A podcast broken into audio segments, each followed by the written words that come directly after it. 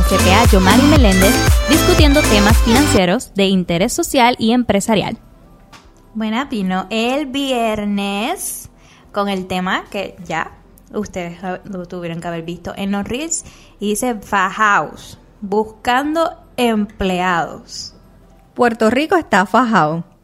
Pero no es buscando empleo, es buscando empleados. Empleados. Para la fuerza laboral.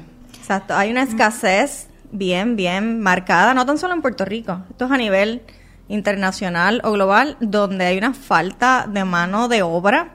O sea, hay negocios cerrando, no porque no tienen, la gente antes se mataba buscando clientes, ahora tienen los clientes y muchos no tienen empleados que puedan atender, ¿verdad? Esos clientes que llegan. Como las cosas han reversado, ¿verdad? Porque antes no se encontraba trabajo y ahora pues hay una escasez de empleados, que estamos viendo esa como que reversa.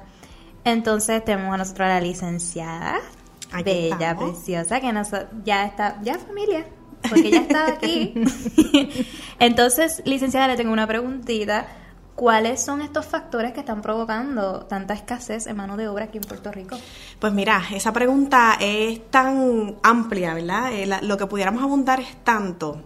Puede ser factores, obviamente, económicos, pero hemos visto también cómo el aumento a lo que es ese rate por hora no ha tenido tanta fuerza como para retener ese empleado. Así que son muchos los factores. Yo puedo compartir con ustedes experiencias que he tenido con mis clientes, donde, como dices, eh, menciona el asunto de reducción también de operaciones, porque no tenemos empleados que cubran esos turnos. Me encuentro también con muchos patronos que me dicen, yo quisiera abrir domingos, pero no tengo quien me trabaje. Entonces eso hay veces que le causa a uno un dolor, a uno que está relacionado en toda esta industria de negocio, porque uno busca eh, desde el punto de vista lo económico poder tener una, una capacidad financiera a todos estos empleados, a todos estos clientes de nosotras, en mi caso, poder darle una seguridad que puedan tener la retención de empleados, que no caigan en riesgo. De querer mantenerles un negocio sólido, saludable desde el punto de vista ocupacional, operacional, eh, administrativo y también económico pero no encontramos herramientas quizás en cierto punto para poder decirle cómo vamos a manejar esta situación de que puedas tener eh, esa consistencia, porque los conseguimos. Empezamos a hacer lo que es las entrevistas y tenemos, pero son cambiantes cada tres meses ya tenemos que tener nuestro banco activo. es frustrante para estos dueños de negocios, empresarios, cuando sienten, oh, por fin tengo todo corriendo, de momento hay tantas bajas corridas y este proceso largo y tendido de entrevistas y readiestramiento, porque el, readiestrar a un empleado le cuesta mucho dinero a un negocio. y, y hay muchos comerciantes bien frustrados con, la situación. Y en esa parte que menciona sobre adiestramiento, nosotros hemos tenido que hasta adoptar cláusulas donde te voy a adiestrar, pero intenta estar con nosotros hasta cierto tiempo donde yo pueda como patrono sacar provecho de esa capacitación que te di. Incluso se ha visto casos donde pudiera irse hasta un cobro de dinero si ese empleado se va. Pero yo lo que comparto con ustedes y dentro de la misma experiencia aquí sobre la mesa es que no todo, por más que podamos ofrecer herramientas estrictas, fuertes, como son las herramientas legales, el sentido del desarrollo de pertenencia, el sentido de un clima organizacional, aquí es lo que está jugando un rol, un rol bien importante para esta retención. Yo, en mi opinión muy personal, pienso que de los factores más marcados que ha provocado este cambio es el cambio generacional que ocurrió tanto de generación a generación como lo que provocó un efecto post pandemia.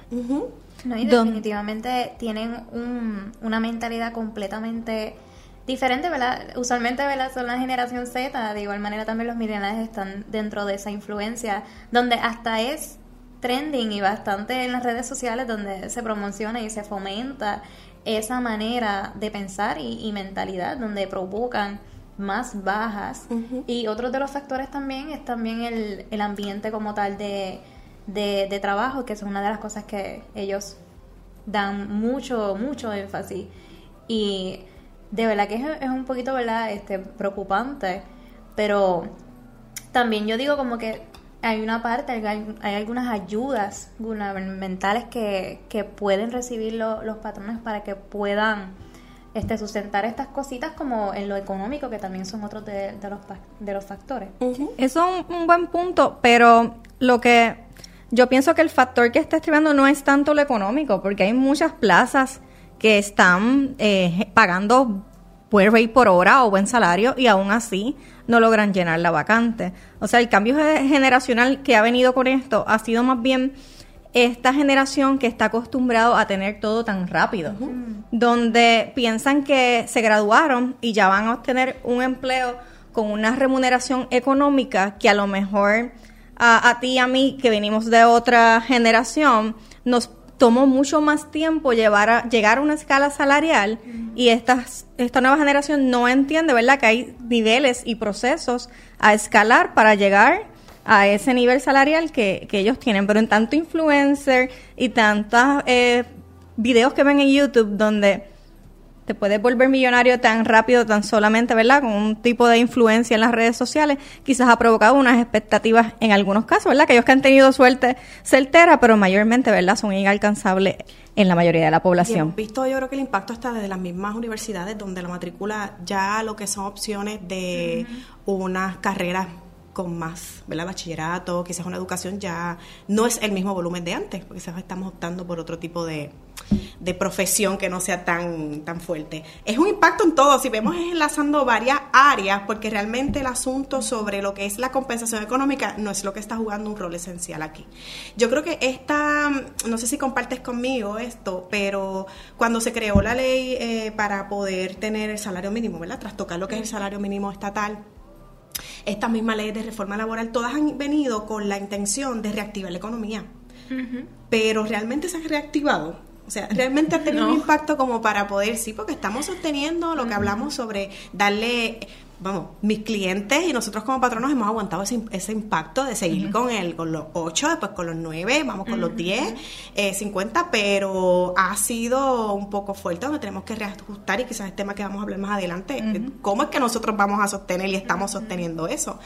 Pero no es el, el, punto esencial como lo hemos visto en esos, esas exposiciones de motivo de estas leyes tan bellas donde dicen que lo que queremos es lograr una reactivación económica para que el no, realmente no es una realidad completa, eh, no es la totalidad. Hay otros efectos que somos los que estamos viendo, que somos los que estamos viendo ahora, que, es lo que vienen a decidir si ese empleado se queda con nosotros o no, como estábamos mencionando antes de comenzar este el podcast queremos tener personas que se sientan a gusto. Hay veces que le pueden estar ofreciendo otra oferta, pero se quedan con nosotros porque hay un calorcito humano, porque se sienten a gusto, porque hay una, una unas opciones, sí, la flexibilidad y unas opciones de crecimiento que quizás otro patrono que a lo mejor está quedándoseme atrás no quiere abrirse paso a estas otras tendencias. Sí, a veces un empleado quizás puede tener una mejor oferta económica en otro lugar y prefiere quedarse con el patrono donde está porque tiene unos acomodos y un ambiente de trabajo que nos suele ser menos hostil y menos estresante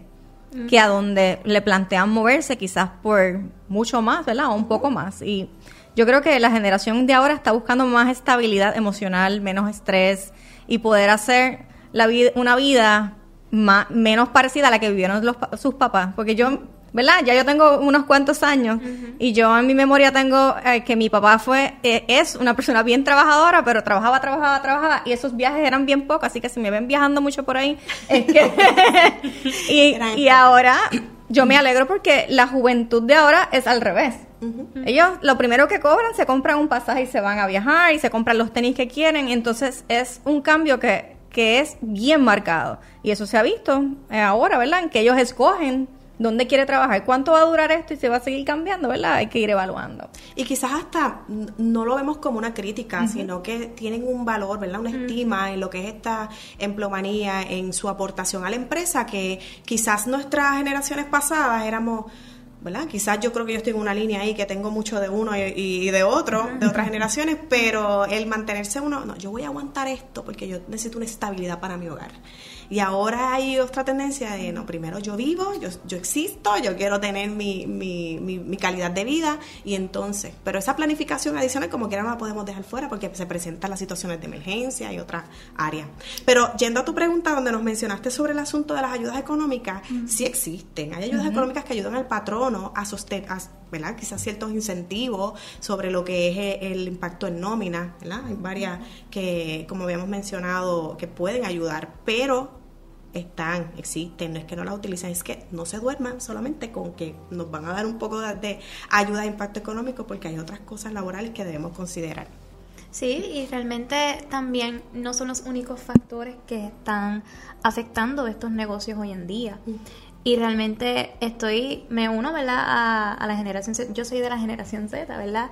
Y entiendo la perspectiva de, de, de estos jóvenes de poner su, su vida, ¿verdad? Por, por delante, su estabilidad emocional, de la cual yo estoy de acuerdo de que es muy importante, porque eso es lo que realmente te va a impulsar la carrera, pero también yo entiendo que, como todo, tiene que haber un balance.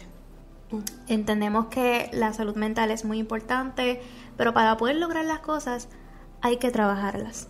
Y también una de las cosas que yo veo que, que esta generación pudiese ¿verdad? tomar en cuenta es también tomar la realidad, ¿verdad? Porque hay veces que a veces nos subió mucho a lo sumo y decimos eso es lo que queremos hacer y empoderamiento y motivación, pero esto cuesta trabajo. Bueno, ese punto que tocaste de la realidad me, me encanta porque en cuestión de, de, hablar del emprendimiento, ahora eh, esta juventud, mucha de ella quiere trabajar por cuenta propia, pero la educación que están recibiendo al ser tan rápida no va de acuerdo a las cantidades de dinero que se pudieran ganar al inicio. Y eso debería ser otro podcast. Pero entonces ya tú los ves porque se ganaron una cierta cantidad de dinero el primer año, pues con tenis de ciertas marcas, carros, el estilo de vida.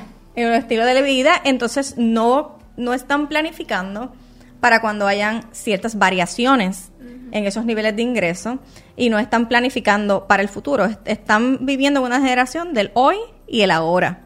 A diferencia, ¿verdad?, de los boomers y las generaciones que vienen después que ya han tenido tiempo y aprendizaje de planificar. Y experiencia también, o sea, y no estamos, ¿verdad?, descartando ni descrietando, ver a las personas que estudian, porque realmente eso es un logro en sí. Estudiar es muy importante, eso es un esfuerzo pero la vida laboral, cuando vas a poner en práctica lo que has estudiado, es sumamente diferente. Y lo digo por experiencia porque cuando tú aprendes lo teórico, eso es maravilloso, pero cuando entras en, la, en el campo laboral, una de las cosas que son muy importantes que debemos enfocar para poder a lo largo de nuestra carrera es la experiencia. Y la experiencia, la única manera que la podamos ganar es a base de esfuerzo, trabajo y dedicación. Es como, eso es como decían nuestros papás, nadie aprende por cabeza ajena y todo el mundo aprende a, a, cantazo. No quería dejar afuera que habíamos, eh, tocamos bien por encimita lo que son las ayudas y para beneficio, ¿verdad?, de los patronos que nos están viendo y escuchando.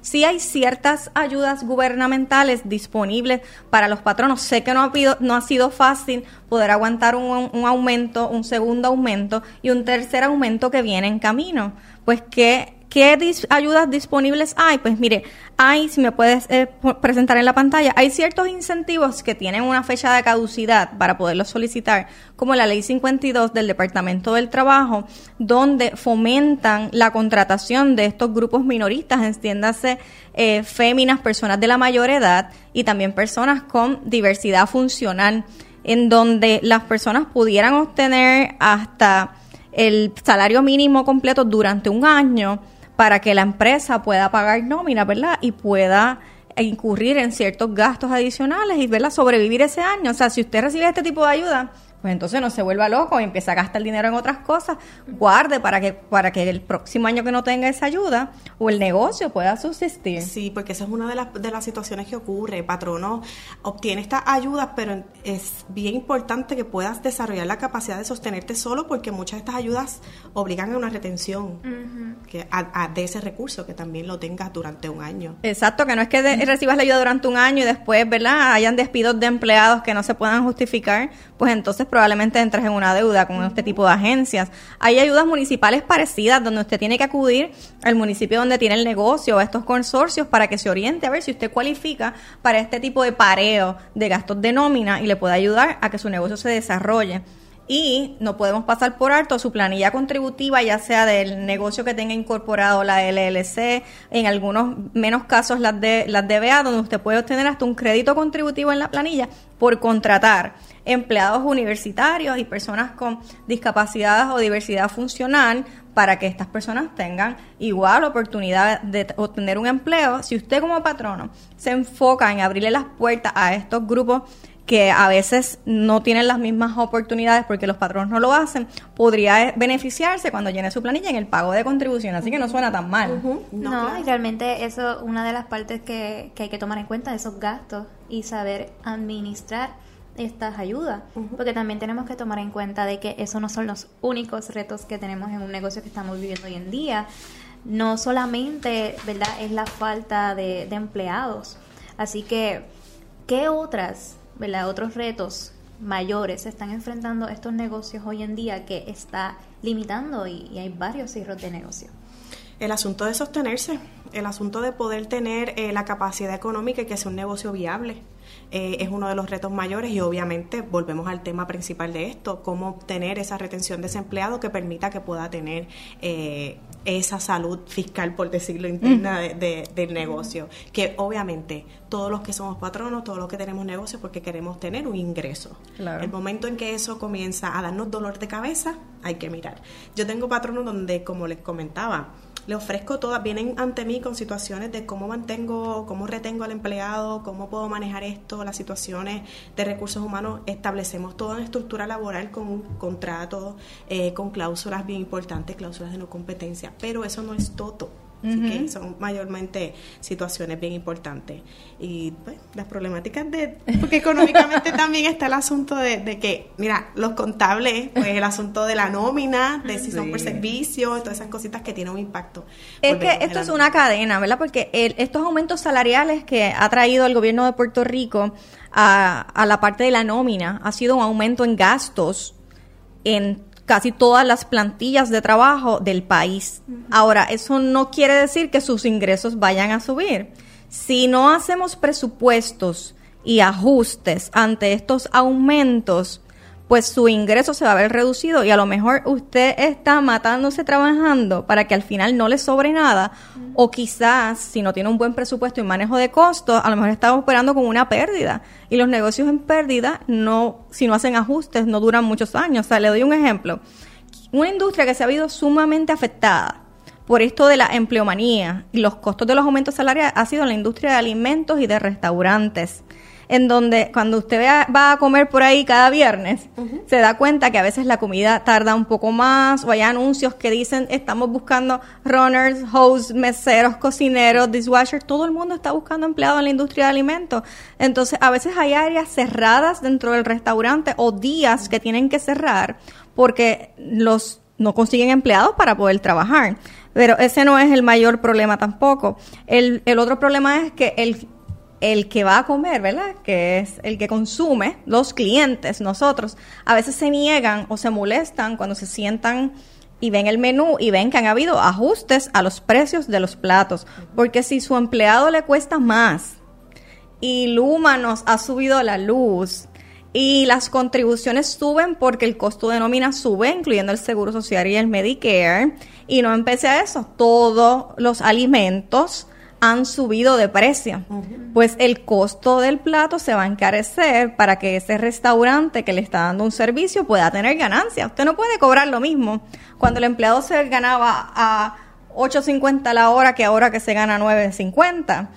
la, igual que el año pasado una caja de pechugas, yo lo digo porque nosotros tenemos un restaurante, entonces una caja de pechugas el año pasado valía 40 dólares, vale 100. Así es la diferencia en costo, pues si usted no está pendiente a, ese, a los costos que maneja un negocio, su negocio no va a tener ganancias. No, yo creo que también no las personas a, a, lo mejor no pueden verlo de ese punto de perspectiva, ¿verdad? Si una cosa sube, las demás cosas van a subir también. O sea, no solamente, ah, me subió un peso la hora, eso no es nada para el patrón, no, no, porque sube el FICA, sube el desempleo, sube todo. Y entonces, no es, y eso es hablando de uno. Si estamos hablando de varios empleados en una empresa, eso es un gasto como los chavitos, ¿verdad? Para que me entienda, tú puedes tener un chavito y tú dices que eso no es nada, pero cuando tú vienes a ver y lo, y lo vas acumulando, viene siendo bastante un 10% puede ser bastante. O sea que realmente son cositas y puntos que realmente tenemos que considerar en ambas. En sí, puedes recibir esas ayudas que hablamos. Puedes tener esa, esa cooperación, pero si el negocio finalmente tú como dueño de negocio no te organizas para que pueda sostenerse solo, solo pues va a tener eh, obviamente esas situaciones también y, y, sí, y, el impacto en la empleomanía siempre va a estar. Claro, eso es como cuando la gente, ¿verdad?, recibió el PUA y lo malgastaron, pues entonces ahora no tienen nada. Si la gente que hubiese recibido el PUA hubiese invertido el dinero bien hecho y en negocios, pues hoy mismo estarían mejor. Lo mismo le va a suceder a una empresa. Si usted recibe incentivos y no los usa para lo que están creados, que es poder obtener el capital operacional para que mejore equipos, invierta en infraestructura y en todas las cosas para que puedas darle mejores condiciones de trabajo a los empleados, pues entonces generaste ingreso adicional por un año, pero el otro año vas a tener problemas. Si durante ese año recibiendo esas ayudas te pones a comprarte un nivel, a tener un estilo de vida, un nivel alto, comprarlo, pues entonces y no lo vemos ni como crítica, es cuestión de que se cree ese sentido común, claro. de que cuando estamos emprendiendo, tenga estudio o no tenga estudio, lo que es la capacitación en la educación financiera es bien importante y obviamente la legal. Y estar siempre precavidos ante cualquier situación, porque realmente todos tenemos que estar preparados para cualquier ajuste que, que suceda. Esto es parte del planning y de ser responsable con su propio negocio, en su formación, en su salud, ¿verdad? Y encargarse como tal de, de la corporación. Y hasta incluso utilizando eh, esta perspectiva de, de manejo de, de, negocios, cuando se trata de estos ajustes, hay negocios que han hecho ¿verdad? sus inversiones para poder este, naufragar de, de todas estas situaciones que están pasando y están haciendo ajustes. ¿Cuáles son estos ajustes que están haciendo los patronos para que puedan continuar operando? Bueno, desde ajustes, eh, como hemos hablado, del impacto de, eh, de, ese consumidor, del bolsillo del consumidor cuando viene al negocio, a, el aumento de precio. El aumento de precio, eh, ajustes en horarios, ajustes en cesantía, porque realmente también pues, nos hemos topado con ver donde nos dicen no puedo sostenerlo por algún lado, o sea, no puedo tampoco seguir sagrando el bolsillo del consumidor. Hay, hay patronos que se encuentran en esa encrucijada, o dejo empleados o mantengo eh, ¿verdad? Unos, unos precios cómodos. Y ojo con esto, eh, desde el punto de vista la, legal, nosotros si vamos a tomar una decisión así, realmente los números tienen que presentarlo. Y debe haber un contable que, evidencie eso, porque después viene una reclamación de ese empleado que yo decidí sacar, porque supuestamente la capacidad económica no era suficiente para poder tenerlo, que es una de las causas que te permite eh, la ley 80 para poder despedir justificadamente. Si yo no lo tengo eh, claro, no lo respaldo con documentación que así mismo lo acredite, contributiva, y obviamente eh, la planificación y evidencia que pueda acreditar eso, vas a ser responsable. Pues entonces, por ese eh, despido justificado, porque quisiste utilizar eh, de una forma no correcta o no proporcional eh, la justificación para también cesantía. Que ojo, que no es que no puedo con esto y suelto. No, hay que también preparar eso y analizarlo a conciencia. La implementación de la tecnología también eso es otra cosa que estamos viendo, como en Walmart, que tiene un self-checkout. Sí, y mucha gente lo critica y lo ve mal. Yo no lo veo mal porque nosotros mismos tenemos negocios y se nos hace dándole buenas condiciones de trabajo a estos empleados, se hace sumamente difícil poder conseguir empleados. Pues, ¿qué tiene que hacer el patrono? Moverse a lo que es la tecnología y la robótica para poder seguir dando un servicio, ya que no tenemos la fuerza de la mano de obra humanística, pues entonces hay que buscar otras opciones como lo tiene, ¿verdad? Eh, supermercados Walmart y, McDonald's, donde ya tú puedes ordenar la comida o puedes cobrarte tú mismo y hasta chequearte lo que es la compra. Siempre tienen una señora en la puerta, ¿verdad? Que te coteja, pero es, hay sustitución de empleados donde lo vemos también en el autoexpreso, en donde yo, si fuera la generación de ahora, esto es bueno para el patrono y no tan bueno porque la tecnología es bien costosa pero el empleado también tiene un costo. Pero yo, si fuera de la generación de ahora, me preocuparía por las carreras que estaría yo seleccionando como persona para desarrollarme, porque si ya yo estoy viendo un cambio laboral en el área de patrono, donde hay mucha sustitución por inteligencia artificial y robótica, yo tendría que entonces ver, si soy una persona joven, cuáles son las carreras que yo voy a poder tener a lo largo de mi vida que me puedan durar hasta el retiro, porque tanto está cambiando la generación que está ahora como que las compañías se están preparando para poder seguir operando con ese cambio. Así que ojo con eso y seleccionen las carreras que le puedan permitir continuar trabajando en lo que se dan todos estos cambios. Y son cosas que pudieran traer crisis eventualmente. de una, o sea, que es viviendo el día a día, los cambios y ahora podemos eh, establecer una comparación de cómo era antes, cómo es ahora, pero obviamente ¿Cómo será después? Bueno, ¿Cómo se atenderá? Ahí hay una noticia que eh, sale en uno de los periódicos de España, en donde no lo hemos tocado ahora, pero parte de la falta de empleomanía que hay, no solamente en Puerto Rico, a nivel del mundo, la noticia específicamente de Madrid, la tasa de natalidad es tan y tan baja, ¿verdad? Ya las personas, y mientras más estudios tienen las personas, menos son las decisiones de poder formar grandes familias. Entonces las personas con mayor poder adquisitivo son las que menos hijos están teniendo. Y no lo digo yo, esas son noticias que salen a nivel del mundo. Entonces eh, se estima que para el año 2030 la crisis de fuerza laboral se va a agravar. Porque menos personas nacen, menos personas estudian, lo vemos en las universidades como bien mencionó la licenciada. Y entonces si estamos en el 2023, de aquí a siete años, que ya han corrido, ¿verdad? Casi dos cuatrenios vamos a ver gran diferencia y mayores problemas en lo que es la fuerza laboral. Y la mentalidad también, la, la, la expectativa generacional que mencionaste. Esa combinación es como una bomba. Bueno, patronos tienen que hacer ajustes ahí también. ¿Por qué? Porque antes el modelo de empleado que se buscaba en una entrevista era esta persona con mayor juventud, preparación o experiencia. Es bien difícil porque querían una persona joven, tristemente exigían a veces hasta una apariencia física donde no lo dicen, pero uno lo ve en muchas compañías.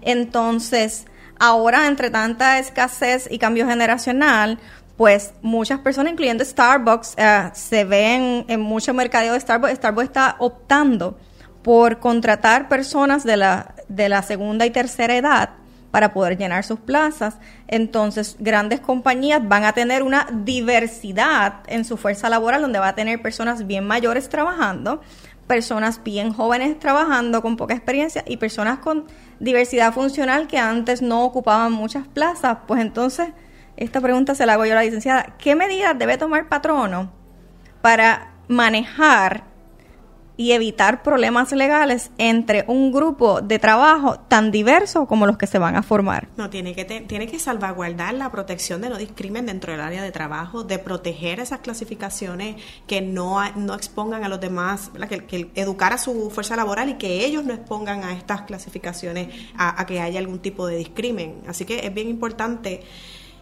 que tengan sus políticas claras, de que eduquen a sus empleados, y yo creo que también otro rol importante aquí es que el empleado, el patrón no se tiene que adaptar a, las nuevas tendencias, a los cambios que traen los tiempos, al innovarse, a educarse.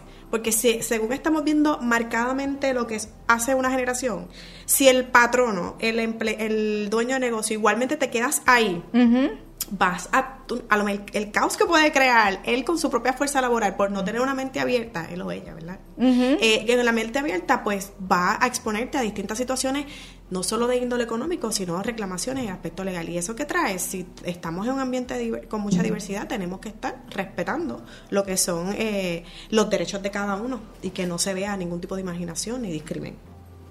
Y lo, y lo, hemos, y lo hemos visto, o sea, vamos a, muchos sitios, eh, hoteles, compañías grandes, los mismos eh, anuncios de redes sociales donde ya esa diversidad llegó y llegó para quedarse y me, parece súper. Pero qué bueno. Súper bien. súper bien. Porque es que antes realmente, aunque no estaba escrito que había un tipo de discrimen, las oportunidades no eran iguales. Y de verdad que me alegra que eso esté sucediendo. Yo creo que, ¿verdad? Como todo, ¿verdad? en, en la vida siempre hay cosas negativas y positivas, ¿verdad? Como todo, tiene causa y efecto. Y podemos ver que, ¿verdad? Esto, esto ha sido un gran reto, tanto para los patrones como también para, para los empleados. Pero vemos que también hay soluciones y hay oportunidades. Así que realmente vamos a tomar esta información, vamos a, procesarlo y patronos que nos escuchan, espero que esto le haya sido de gran ayuda para que puedan ¿verdad? naufragar, naufragar de todos estos procesos que están sucediendo y empleados que nos escuchan pues ya tiene alguna perspectiva que a lo mejor no supo que los negocios están enfrentando hoy en día. A lo mejor los, los patrones no es que sean malos, es que realmente, ¿verdad? Como, como ustedes estamos luchando, ¿verdad? Todo tiene, todo tiene su causa, todo tiene su efecto y es contar de buscar las soluciones y ser muy administradores de nuestros recursos para que podamos seguir adelante. Licenciada, estoy muy agradecida de que hayas pasado por aquí. Realmente le extrañamos y espero verla todos los demás podcasts. Así que, ¿dónde la podemos contactar? Su nombre es licenciada Lidia Aris Rivera Colón. Sí, Lidiaris Rivera Colón, licenciada Lidiaris Rivera Colón en Facebook, en Instagram, también me pueden escuchar en el podcast Café Legal.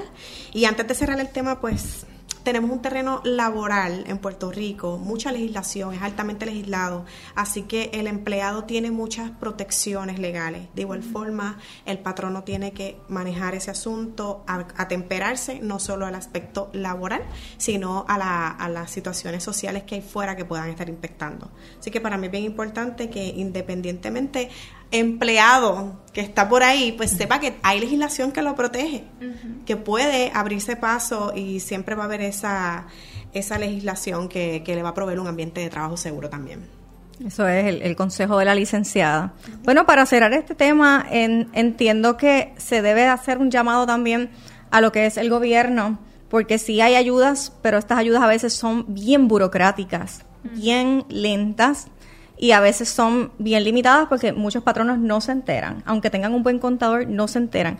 O sea que yo eh, insto a lo que es el, gobierno público a que ofrezca más ayudas a los que son mayormente los pequeños comerciantes, que son los que se ven limitados, porque ya el, el empleado tiene la ayuda, ¿verdad? Que es el desempleo amplíe este tipo de ayudas a estos pequeños comerciantes para que no pase lo que dijo GNCI, no haya un naufragio en estas compañías pequeñas, sino que puedan sobrevivir. Y entre este tipo de ayudas, yo entiendo que podría estar lo que es a veces las personas no quieren trabajar por no perder ciertas ayudas gubernamentales. Pues quizás uno de los pequeños cambios sería que estas personas puedan ganar eh, ciertas cantidades de dinero sin que se les afecte lo que es el plan médico de la reforma, sin que se afecte lo que es el PAM, eh, en una cantidad gradual, porque lo que vemos es que mientras la clase media trabajadora invierte tanto tiempo para ganar dinero, la clase que no quiere trabajar, que no es totalmente esa área, lo hacen por no perder ayudas. Y yo sé que la licenciada tiene un, ¿verdad? Trabaja también con, con agroempresarismo y a veces es tan difícil tener una finca y, y conseguir empleados hasta para recoger café, porque muchas personas de este tipo que le gusta trabajar en este tipo de industria dicen, no, pero págame por debajo de la mesa, porque yo recibo tal cosa, entonces afectamos todas las industrias. Eh, si no creamos este tipo de ayudas en que los pequeños y comerciantes y la área de agroindustria pueda sobrevivir. Que puedan tener una transición y más que nada la educación. Quizás hay estos programas proveen para eso, pero la ciudadanía desconoce que quizás estas agencias puedan tener un rol un poco más proactivo en la educación de tanto para la fuerza laboral, para los desplazados, para los jóvenes y también para los patronos. Hay programas para ello, pero es cuestión de que se haga esa, esa divulgación asertiva, de que se pueda llegar a los oídos que los necesitan. Y eso es así. Bueno, te doy las gracias por haber estado acá. Licenciada Lidia Ari Rivera, ya saben dónde la pueden contactar. Así que esperamos, como siempre, que estén con nosotros cada viernes. Y suscríbete a nuestro canal de YouTube y síguenos en todas nuestras redes sociales. Vino el viernes. Síguenos en todas nuestras redes sociales. Vino el viernes PR, CPA Yomari Meléndez, Planillas PR. Le recordamos que nos puedes escuchar en Spotify, Apple y Google Podcast.